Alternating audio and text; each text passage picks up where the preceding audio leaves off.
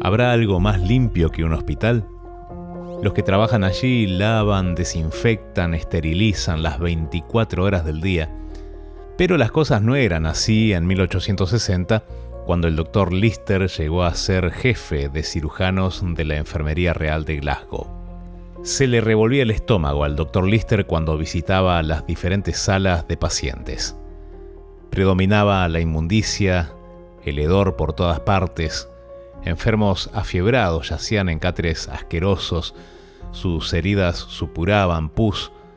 Nueve de cada diez pacientes morían de envenenamiento de la sangre o de gangrena. Un colega de él siempre recomendaba llévese a este paciente de aquí si quiere que recupere la salud. Lléveselo a cualquier parte, a la escuela, a la iglesia, al establo, pero no al hospital, porque allí será su tumba. Y el doctor Lister lo escuchaba y decía, pero ¿por qué?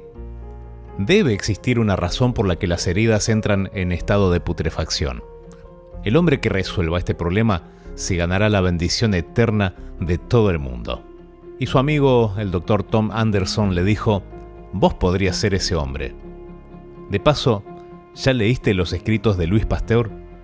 Lister respondió, no, pero lo voy a hacer y mientras leía acerca de los microbios que enferman el jugo de uvas y agrian la leche, se le ocurrió que tal vez serían los mismos microbios que descomponen la carne. Tenía que encontrar la forma de eliminarlos.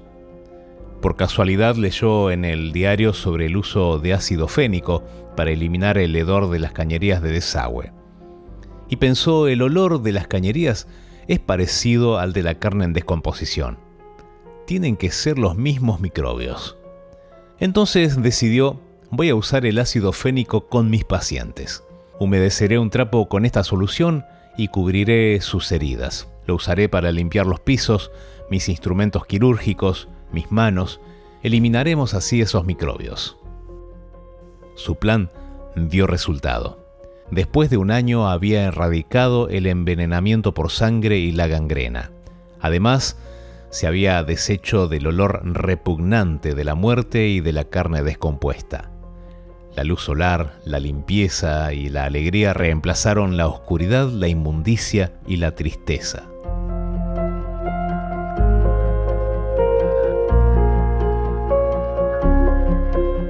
Hoy, comparado con lo que se conocía en 1800, vivimos vidas con muchas medidas antisépticas, incluso casi que en la misma calle. La basura se aísla en bolsas, en algunos lugares se separa.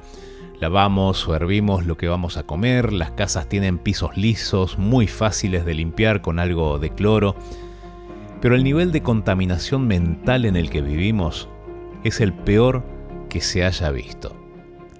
La cantidad de personas con problemas mentales es cada vez mayor, especialmente en las ciudades, y todo esto no tiene nada que ver con la biología, sino con lo que vemos, lo que oímos, lo que consumimos. La maldad, la torcedura, la perversión se nos hizo normal.